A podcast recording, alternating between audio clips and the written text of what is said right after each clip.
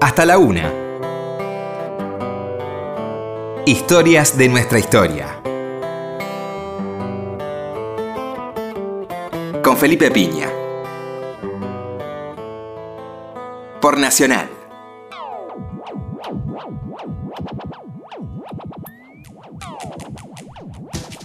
Hola, buenas noches, ¿cómo le va? Acá estamos nuevamente en Historia de nuestra historia.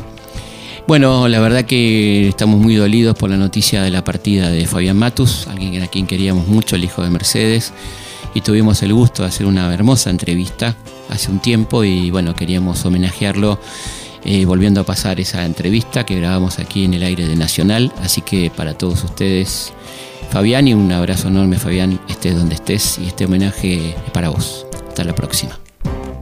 Fabián Matus, ¿qué tal Fabián? ¿Cómo estás? Buenas tardes, gracias. Tiene una muy linda excusa que es el libro La Mami, un librazo, la verdad, altamente recomendable, publicado por los amigos del planeta, con Mavi, ¿no? Con Mavi Sosa, una diosa. Un hermoso libro que conjuga, se lee muy rápido, eh, porque conjuga los testimonios de, Fabián con este, testimonios de, de periodistas, de músicos, de gente que la conoció eh, con un hermoso álbum fotográfico a todo color, que se agradece. ¿eh? Testimonio gráfico muy lindo, así que es un libro objeto también. ¿eh? Muy lindo libro. Me imaginaba una. También se podría hacer en edición más grande, como un álbum, ¿no? Sí, es lo que tuvimos en realidad. Lo que pasa es que forma parte de una colección de música que tiene Planeta. Claro. Y tiene ese formato. Sí, sí, sí. Pero. Mm, y con respecto a lo que decías de que se lee rápido, fue, una, fue algo buscado. Claro. Porque en realidad, en vez de escribirlo, decidimos hablarlo, charlarlo con Mavi, desgrabarlo y empezar a darle forma a, las desgrabaciones. Entonces, la verdad que es un, es un libro hablado. Sí, muy amable, muy lindo, muy lindo libro, muy da muchas ganas de leerlo y bueno, están las vivencias de, de Fabián Hijo, ¿eh? Fabián productor, este, Fabián persona, Fabián en todas las dimensiones, porque no deja de ser un libro tuyo también, ¿eh? Sí, sí. Eh, hay una mirada, en realidad lo que, lo que la editorial nos pidió fue eso, fue mi mirada. Eh, inicialmente era mi mirada de, la mamá y a partir de mí poder contar algunas cosas que la mamá no, no había podido contar. Pero después decidimos ampliarlo a que sea un libro más familiar y entonces ahí entró, bueno, la familia de la mamá, sus nietos, sus hermanos, eh, y la familia musical, que era la familia de gira. Y, claro, es una familia. Ahí sí, después decidimos, sí, porque pasas más tiempo con la Giramos 60 días, ¿viste? Claro. Este, la mamá siempre decía, mira, tal vez este no sea el mejor músico, pero es el tipo que, que, cuadra con nosotros como, como grupo de gira. Está muy bueno lo que contás de, esa claridad de tu mm. vieja para elegir la gente, ¿no? Que si no iba, no iba, digamos. No, no, sí, no, no, no, en eso no, no, no jugaba. Mm. Pero es que por eso te digo, no, no siempre eran, y, puedo hablar de mí, yo claramente no soy el mejor tour manager, este, debe haber 20 tour managers mejor, de hecho, yo siempre le decía a la mamá que si algún día este, dejamos de trabajar juntos, le dije, llama a tal persona, le digo, porque con ese, estamos hablando de Martincito Alfiz, el hijo de Lucio Alfiz. Llamala a Martincito Alfiz, porque Martincito Alfiz sabe el laburo. Que lo trajo a Silvio muchas este, veces. Sí, sí, no, Martín es increíble, además es una persona maravillosa. del tipo de personalidad más que necesitaba la mamá. Después eso, digamos, no siempre, pero yo además de ser hijo de la mamá, era también como integrante de toda esa familia. Digo, los, los técnicos, los músicos confiaban Viste, vos, te vas de gira y viste y tenés que confiar en un tipo que te dice, mira, el hotel va a estar bueno, el, horario sale a tal hora y qué sé yo. Viste, cuando te falla, vos decís, este no le confío más, bueno. Claro, aparte te miran, te miran a vos. miran, claro, me agarran a mí. Todos te miran a vos. Pero sí tenía una característica que me decían que yo tenía horarios matustinos. Lo que pasa es que yo prefería tomar, siempre reservar los primeros vuelos de la mañana por si había algún problema con ese vuelo, claro, la, cancelación. de otro, o buscar alguna. Y decían, no, boludo, a las 6 de la mañana en el aeropuerto, déjate Claro, no es para artistas. pero, nada, pero lo que también es cierto es que tenemos eh, la suerte de haber cumplido con todos los conciertos excepto alguna situación, pero muy puntual de salud de la mamá, este, hemos cumplido 100% de todos los conciertos. Eso también forma parte de, no tan solo de la banda, sino también de la coordinación. ¿no? Podemos arrancar con, la infancia, lo que vos contás de, tu de tus este trasnochadas en Cosquín, que es muy lindo eso que contás, ¿no? De un chico que está ahí en las bambalinas y que tiene sueño, ¿no? Normalmente. ¿Cómo, ¿cómo fue eso? No son muchos los. Eh, a ver, los festivales de verano se dan en el momento de las vacaciones de los niños y y en general los que giran son hombres. Claro. Este, pero para Cosquín específicamente, bueno, en general iba la esposa con los hijos, porque era la verdad que Cosquín sigue siendo una fiesta de por sí. Claro. Y es más, creo que si no hubiera artistas sería una fiesta igual, Cosquín. Pero entonces, claro, llegaba una determinada hora que los nenes ya jodían mucho, tenían sueño, qué sé yo, y las mamás se iban con los nenes, y ¿quién quedaba? El hijo de la única señora. Claro, que eras vos. Y me quedaba totalmente aburrido, pero mal. Ya no sabía qué hacer. Atrás del escenario. Atrás del escenario y tenía un montón de tíos y tías. Ponele las bailarinas del ballet del Chúcaro que me cuidaban, eh, Melania Pérez que me cuidaba, digo, no sé, Chito Ceballos, Luis Amaya, todo el mundo me cuidaba. Pero además yo era muy un, enano muy molesto, muy molesto. Todo el mundo recuerda que yo era muy molesto y dañino. Ah, le agarraba la muñeca a alguna nena y le sacaba la cabeza, ¿viste? Esas cosas. De malo, nomás de llamar la atención. Entonces, este. Así que siempre tenía suerte de que alguien me estaba cuidando, pero era un adulto, no, no había como jugar como un adulto. Entonces este, ahí también se me ocurrió sugerir en el libro a la gente de Cosquín de que tenga una, una, guardería. una guardería para chicos, con cosas para chicos, porque la verdad que te cagas de embole, en serio. te cagas de embole. No, tenés nada. Ya, no, ya tus papás los escuchaste cantar mil veces. A ese artista ya lo escuchaste, viste, la gente ya te molesta. bueno, hay una hora que hay que dormir, digamos. Te piden control, las credenciales por todos lados, viste, llega un punto en que no querés más. Sí, pero hay veces que no te puedes ir a dormir porque, porque, porque tus padres están laburando. Las famosas sillitas, te pongo las dos sillitas. Y ahí te pongo las dos sillitas, pero es horrible, la sí, Las dos sillitas son tremendas. no coincide la parte de las dos sillitas. Y además de verdad en Cosquín es sierra y a la noche baja el frío. Sí, claro. Mucho Entonces, tuviste un calor de loco durante el día, a la noche te baja el frío, vos estuviste en el río, estás todo colorado, ¿viste? Y bueno, nada, qué sé yo, hagan una guardería, déjense joder que hay lugar para una guardería. Y ahí también le contás de, tu viejo y, esa entrada al PC, ¿no? De tu vieja con tu viejo. sí, y Armando. Y Armando, el nuevo cancionero que venía un poco del, nuevo teatro, ¿no? Había arrancado con nuevo teatro. Había arrancado con, básicamente lo que se había dado mucho en, Mendoza fue lo del nuevo cine. Claro. Y de hecho uno de los personajes más fuertes en ese momento era Luis Politi. Entonces, este, Luis, era, Luis era, claro, Luis era como así, más con esa personalidad que él tenía.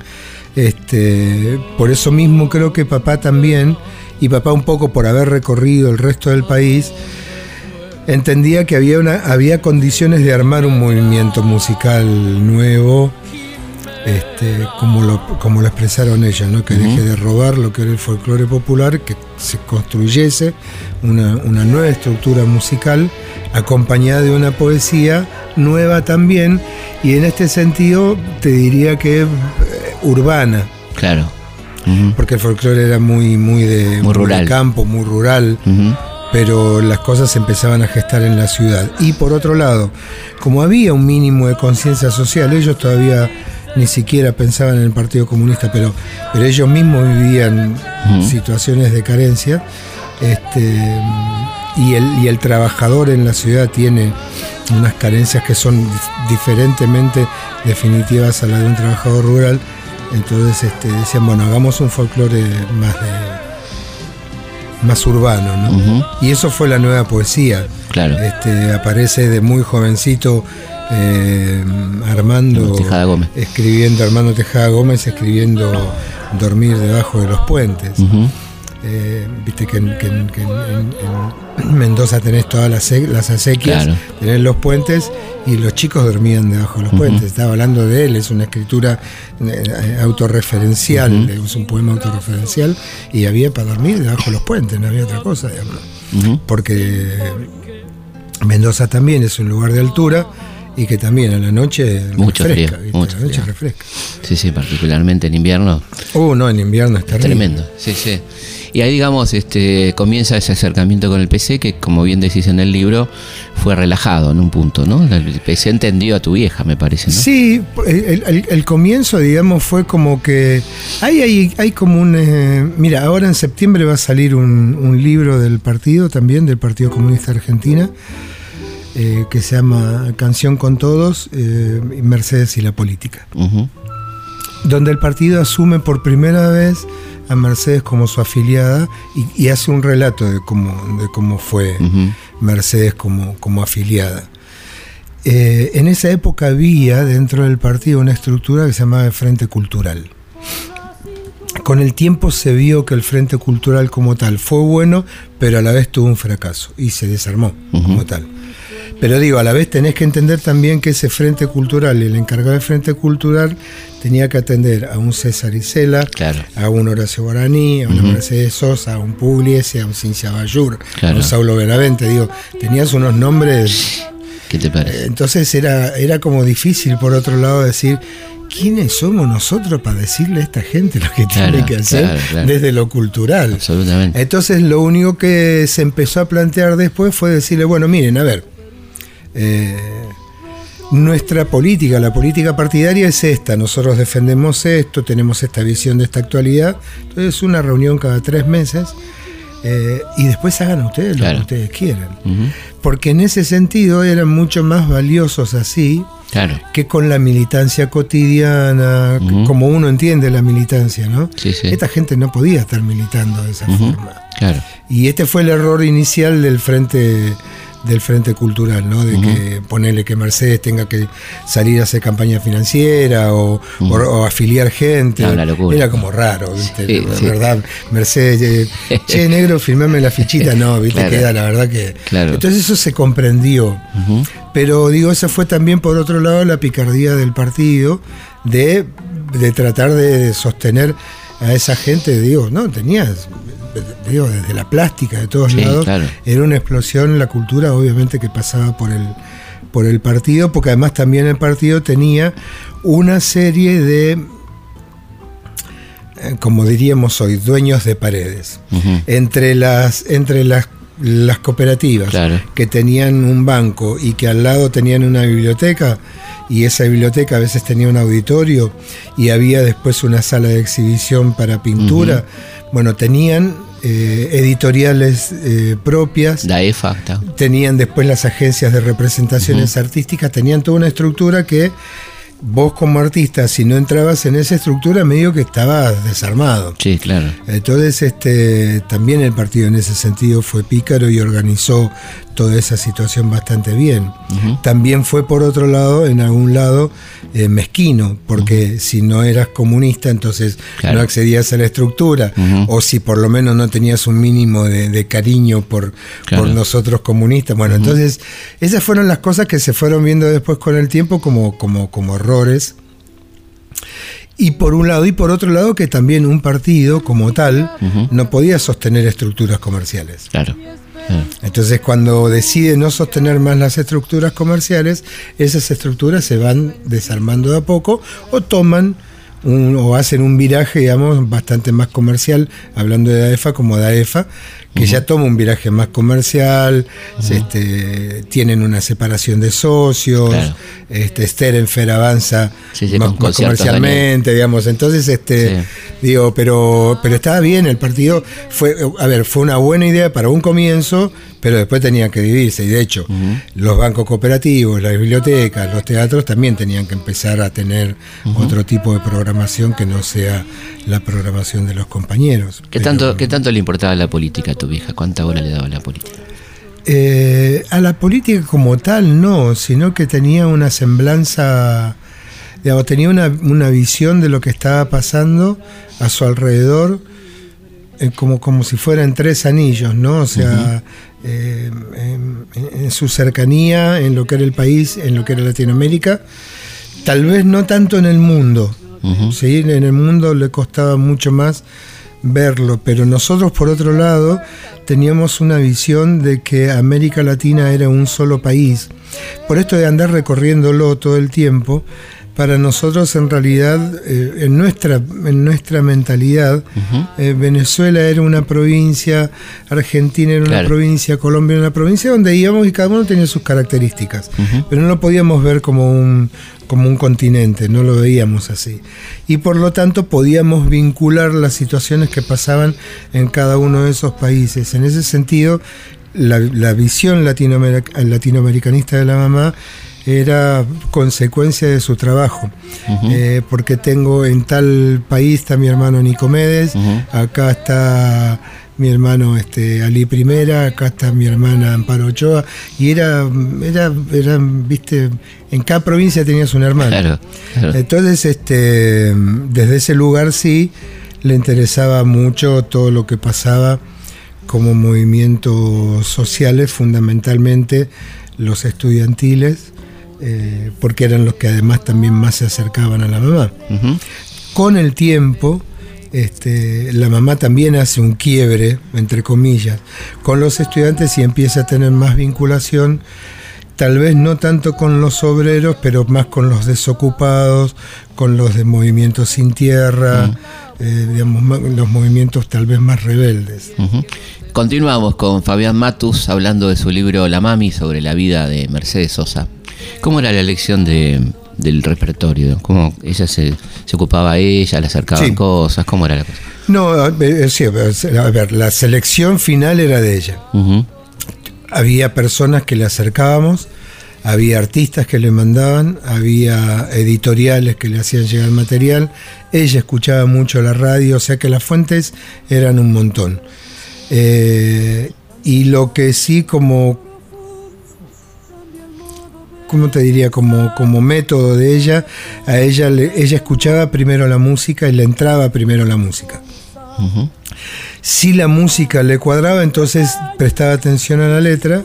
Y si la letra y la música eran lo que ella estaba buscando o le parecían que estaba bien, la adoptaba. Después la ensayaba con sus músicos y si quedaba en ese, en ese entorno, quedaba bien, entonces recién la interpretaba.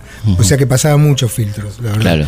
Y en el caso de músicas para grabar, eh, siempre yo cuento la anécdota que todo cambia.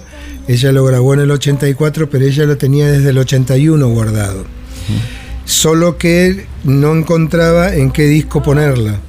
Eh, y me dijo un día cuando estábamos buscando material para, para el disco que será posible el sur, que es el del 84, me dice, tengo una canción ahí de un chileno y la trajo y, fue así.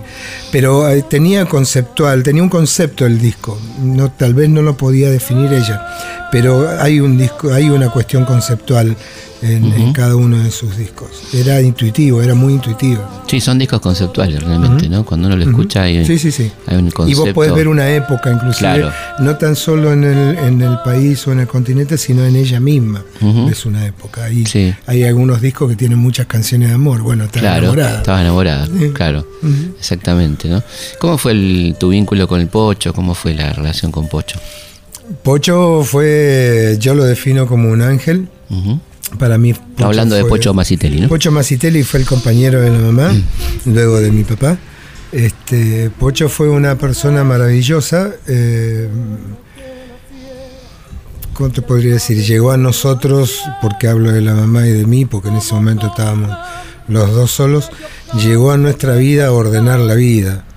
Yo- con eso ya un mérito ya increíble. La vida de usted era complicada acá en Buenos Aires, ¿no? Y era, estábamos jodidos, estábamos viviendo Económicamente, claro. estábamos todo como, como mal, al día. No daba, la- el folclore no daba, digamos, para... No, no, no como lo estaba manejando la mamá, que no, no era su, no era su métier, digamos. No tenía representante. No tenía, ¿no? Ajá. Ah, mira. El representante de la mamá era papá, y al separarse, digamos, Claro. o el que se encargaba, digamos, era papá y al separarse este ya. Entonces después llega la mamá a Daefa y en Daefa le asignan a Pocho y la mamá conociendo a Pocho, Pocho conociendo a la mamá, entre ellos se enamoran. Entonces digo, Pocho vino a ordenar nuestras vidas, a darnos primero a vivir ya en un- no en una pensión, sino en un hotel, que era el hotel de la P, que está frente a lo que es hoy Crónica. Este, y después, a los meses, te diría Felipe, menos de un año, a la vueltita, en Sarmiento y Riobamba, el primer departamento, chiquitito, pero el primer departamento. Departamento, yo Claro. digo, wow, Un- departamento. Una casa. Claro, Era maravilloso. claro. Pocho también aportó a Gustavo, su hijo, así que eran Pocho la mamá, Gustavo y yo. ¿Qué en edades sentido- parecidas tenía usted? Sí, sí, eh, Gustavo tenía nueve meses más que yo. Este tiene nueve meses más que yo. Eh, pero ahí lo que tenía Pocho y, y- y era que él era igual de, de correcto, severo y dulce y con todas las con su hijo como conmigo. En cambio la mamá era re más dura conmigo y mucho más atenta con, con Gustavo. Porque tenía como una cuestión de culpa. Claro. La culpa Pocho la manejaba divina. Pocho decía, bueno muchachos, esto es así. Claro. También una charla entre hombres, ¿no? Digo, claro. eh, pero Pocho me enseñó, te digo, eh, mirá, mirá la edad que te estoy diciendo, pero a los siete años, ocho años, una cosa así, Pocho me enseñó a, a higienizar mi pene Claro. porque mi mamá nunca, se le ocurrió decirme. Claro. Pocho un día me dijo, a ver cómo te, a ver cómo te limpias. claro. Y yo nada, pasar el jaboncito, así, no, no, no, no, no, está todo mal, tenés que tirar esto para atrás, tenés que pasar jabón. Digo, Pocho me hizo esas cosas, Claro. digo, Pocho me dio, me abrió un marco, me mostró eh, cómo ser dulce con una mujer, porque él lo, lo era con mi mamá, era un tipo de unos modales suavecísimos, este, eh, nada, orden, nada, y después un compañero, ¿no? Un compañero militante, un tipo que había estado en prisión por, por, por, por, por ser este eh, militante sindical del sindicato de músicos, pero del partido. Veías, no es que me enseñó, pero sí veías cómo ah, vinculaba noticias y trataba de armar un, un- un panorama. Ujú. Este, eh, tu- tra- trabajó mucho el tema de repertorio con la mamá. Eh, sirvió mucho en el en la oferta eh, eh, em, económica de la mamá, porque hasta ese momento la mamá era como que se regalaba, entonces él fue haciendo Claro. como una escala necesaria para que ella crezca en su calle y Claro. sea necesario, pero y buscar la forma, después decir, bueno, mira, te vas a ir a Venezuela, te vas sola con Pepete porque no hay plata para tres, y vas a parar en la casa de Gloria Martín, que yo, organizar las cosas así, porque no había plata, pero era necesario ir. Claro. Entonces, este, en ese sentido creo que el tipo organizó todo, fue importantísimo. ¿Hasta cuándo, cuándo muere Pocho?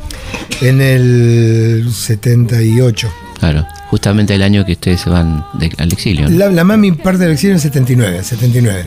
Pero está el episodio ese. Ahora vamos a ir a una pausa y contamos ese Claro, episodio de La dale. Plata de, Dale. del boliche de San José. Ahora enseguida volvemos con Fabián Matus hablando de la mami, ¿eh? nada más y nada menos que nuestra queridísima Mercedes Sosa. Vamos a una pausa y seguimos aquí en Historia, nuestra historia, en este programa recordando a Fabián Matus. Seguimos en Historias de nuestra historia.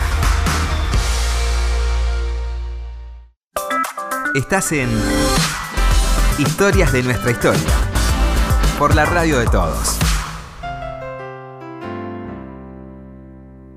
Y dale alegría, alegría a mi corazón.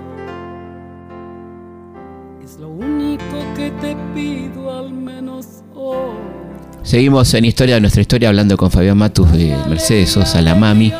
Y estábamos recordando un momento feo, este, que fue el momento de la detención, ¿no? De, de aquel concierto en el boliche San José, ¿no?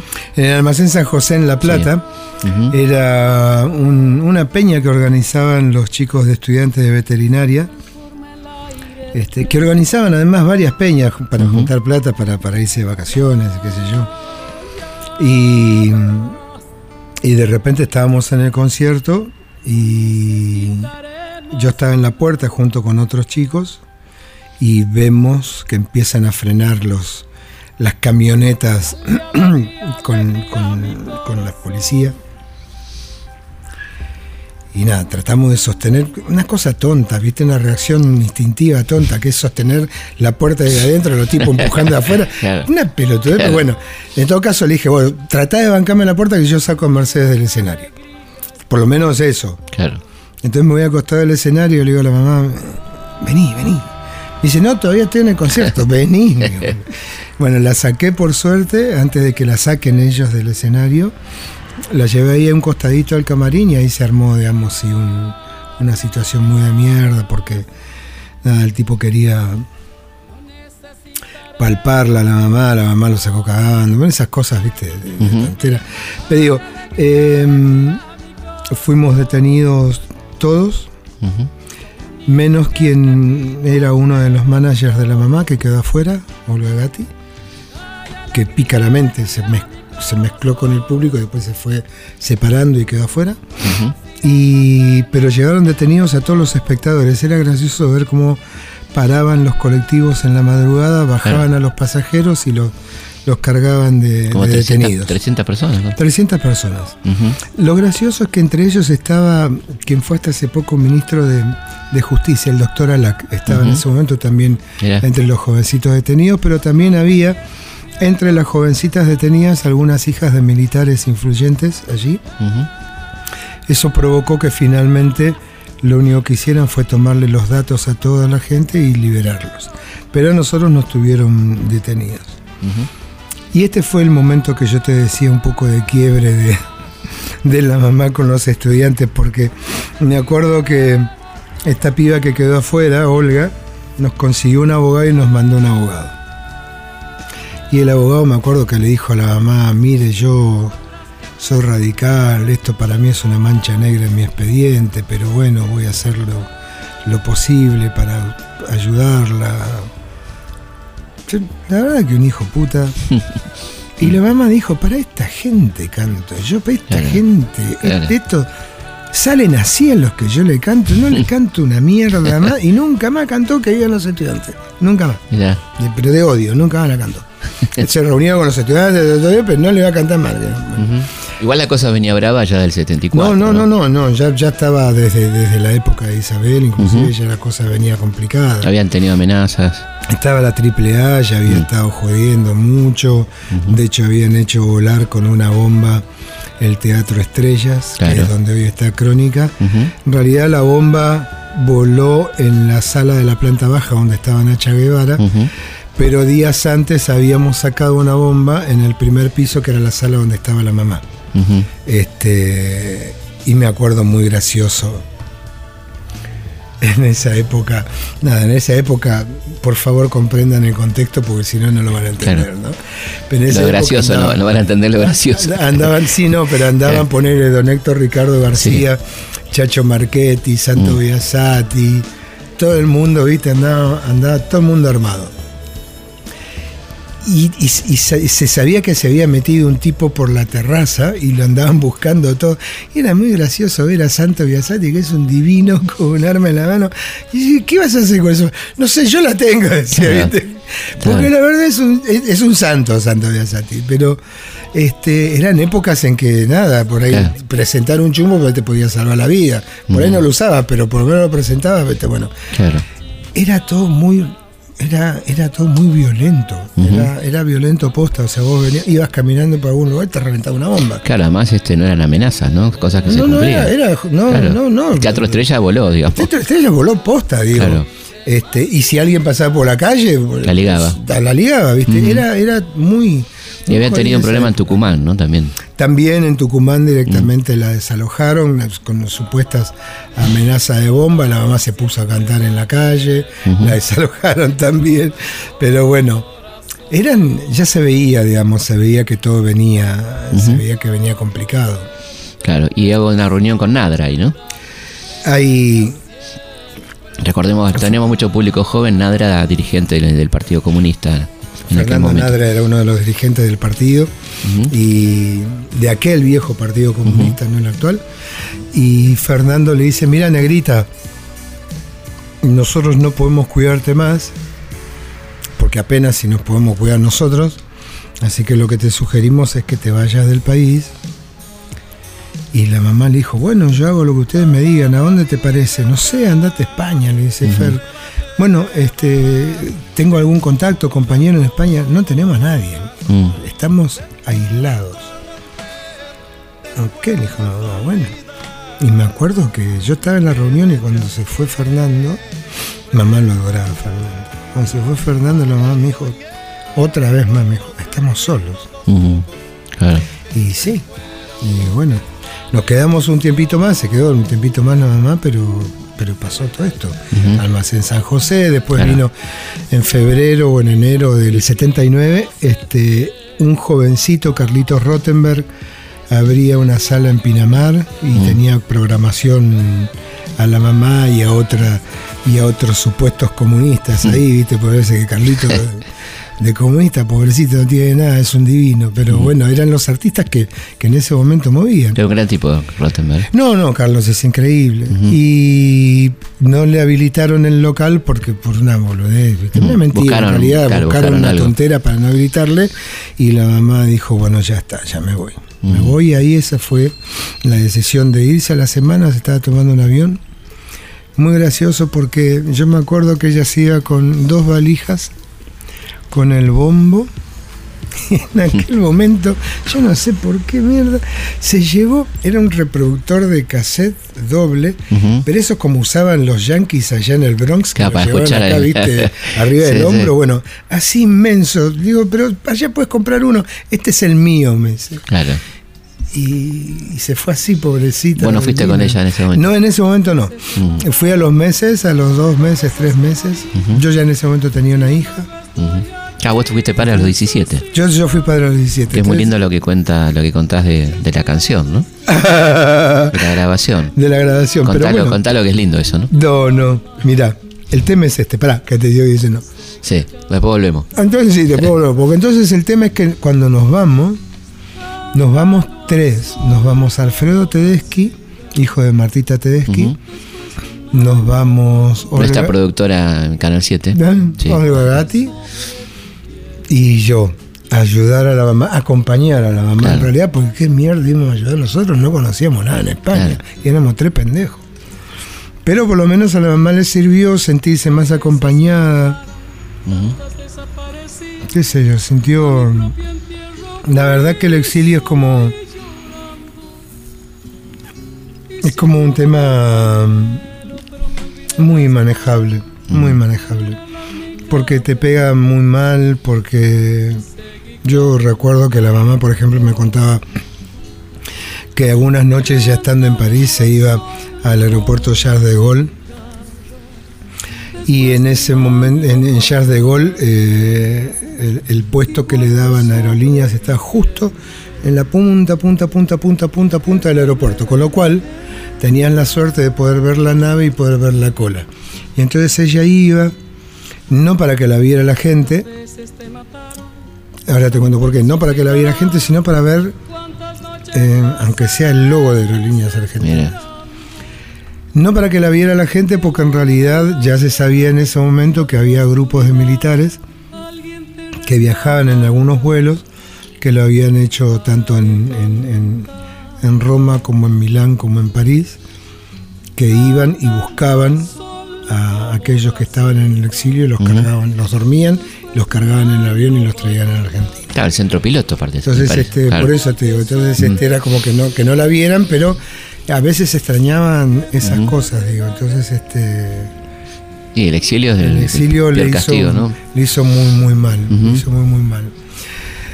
Porque además eh, el exilio original probablemente, yo no sé en dónde está lo más duro, pero, digo, pero probablemente el exilio original era, bueno, vos te ibas y, y te ibas a un país de otra habla, de otra lengua, de otras costumbres, y no tenías contacto con lo que era tu país. En estas épocas los exilios son muy bravas porque vos estás en contacto cotidiano con lo que es tu país.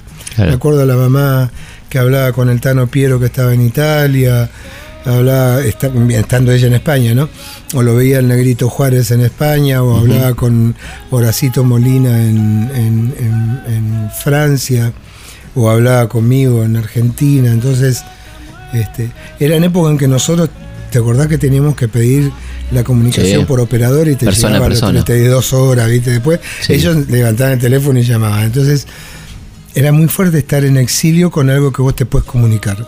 Es inclusive hasta como más doloroso. Sí, claro. Eh, porque Sí, además te cuentan una realidad que vos por, por más que le pongas onda no la puedes vivir. Y calculo Claro. que debe ser peor todavía. Porque ya hasta podés escuchar la radio. por- No, y ves Skype, ¿no? Te ves la cara. No, bueno, Claro, no, no, claro. no, esa cosa es terrible. Continuamos con Fabián Matus hablando de su libro La Mami, escrito con Mavi Sosa, sobre la vida de la querida Mercedes. Volvamos a esa anécdota de los 17, de cuando fuiste papá y la grabación de, de la hermosa canción de Violeta, ¿no? No, lo de la mamá, lo que pasa es que yo fui papá muy jovencito, la mamá muy joven también. Y cuando la mamá se entera que yo, que yo había tenido familia, estábamos peleados, Ujú, por supuesto, como corresponde. Claro. Es lo bien que hace, por otro lado, porque ¿a quién carajo se le ocurre tener familia a los 17 años? Claro. Pero mm, ella se enteró esa noche que, mm, que yo había sido papá, que ella había sido abuela y, y en, su, en su grabación de Volver a los 17 fue mm, como muy sentida. Coincidió, digamos, ¿no?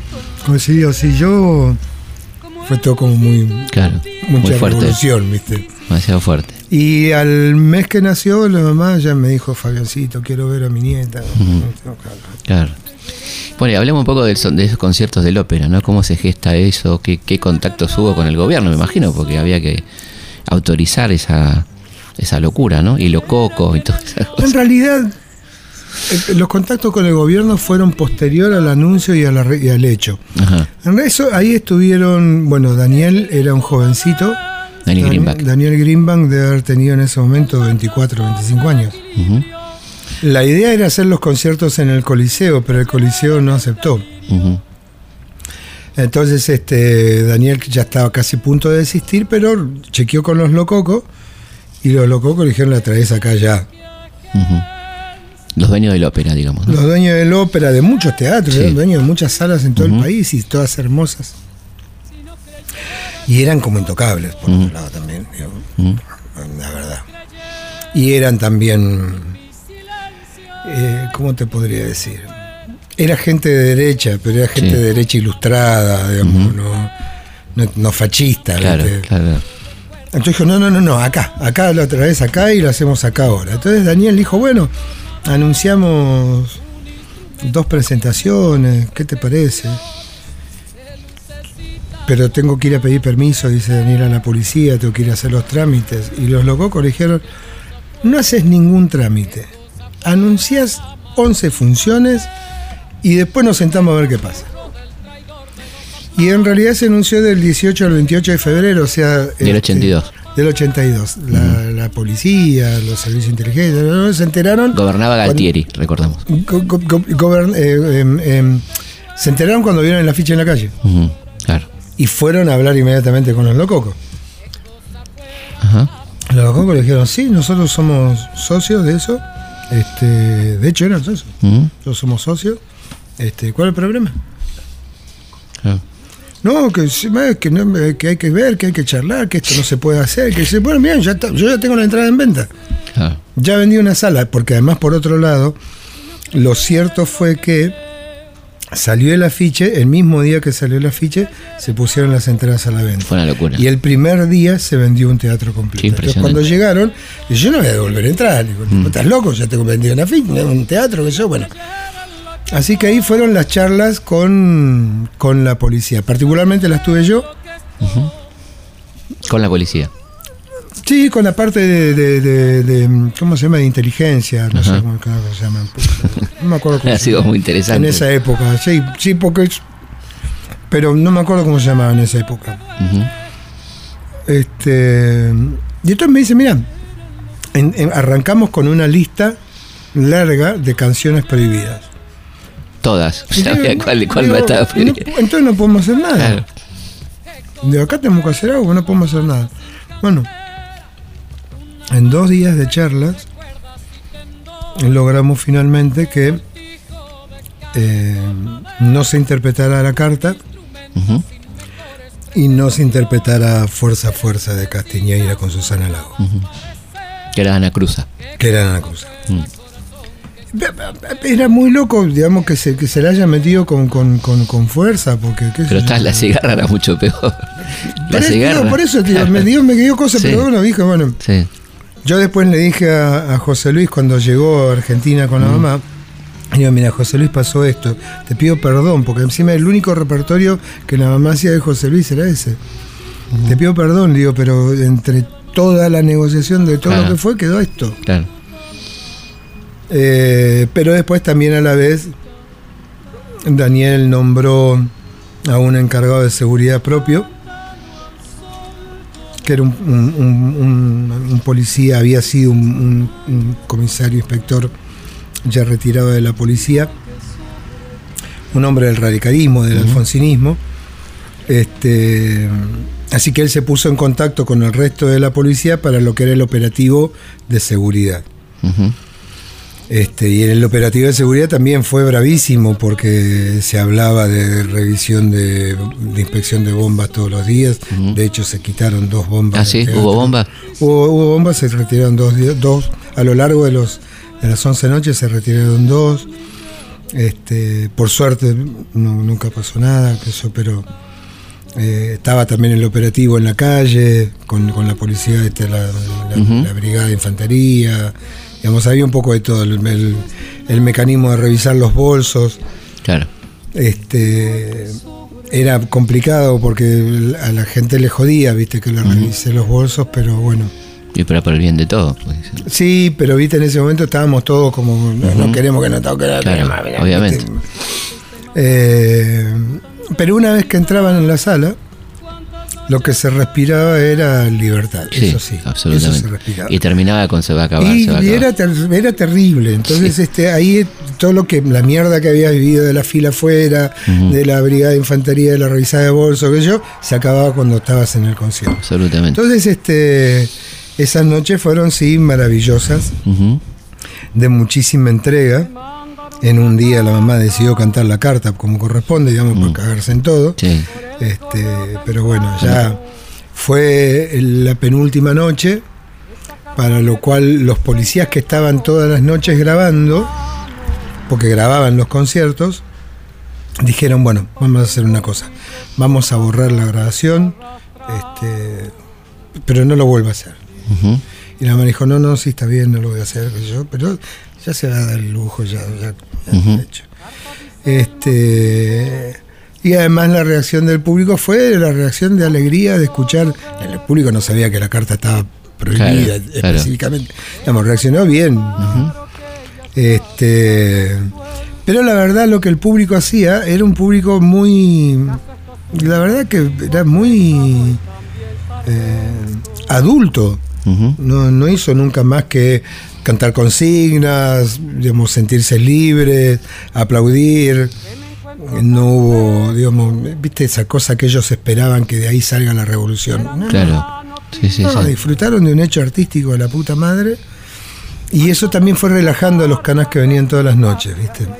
Se dieron cuenta que no, Claro, no que el nada. peligro no era tanto, digamos. Claro. Sí, sí. Eh, No con el público, el peligro seguían siendo las bombas, digamos, eso Claro, estaba. por supuesto. Pero con el público no era el despelote. Entonces eso también ayudó a que estuvieran más relajaditos. Y cada concierto terminaba con se va a acabar la dictadura Se va a militar. acabar, seguro, seguro, Mm, Sí. seguro. Fue una, fue una, bueno, yo estuve en uno, la verdad que fue maravilloso, un recuerdo Que- imborrable. que muy lindos y conciertos. aparte la, la cantidad de artistas invitados, ¿no? Que quedó ese disco maravilloso que Quedó fue ese disco y hubo un montón de lo más de vendido de la historia argentina, ¿no?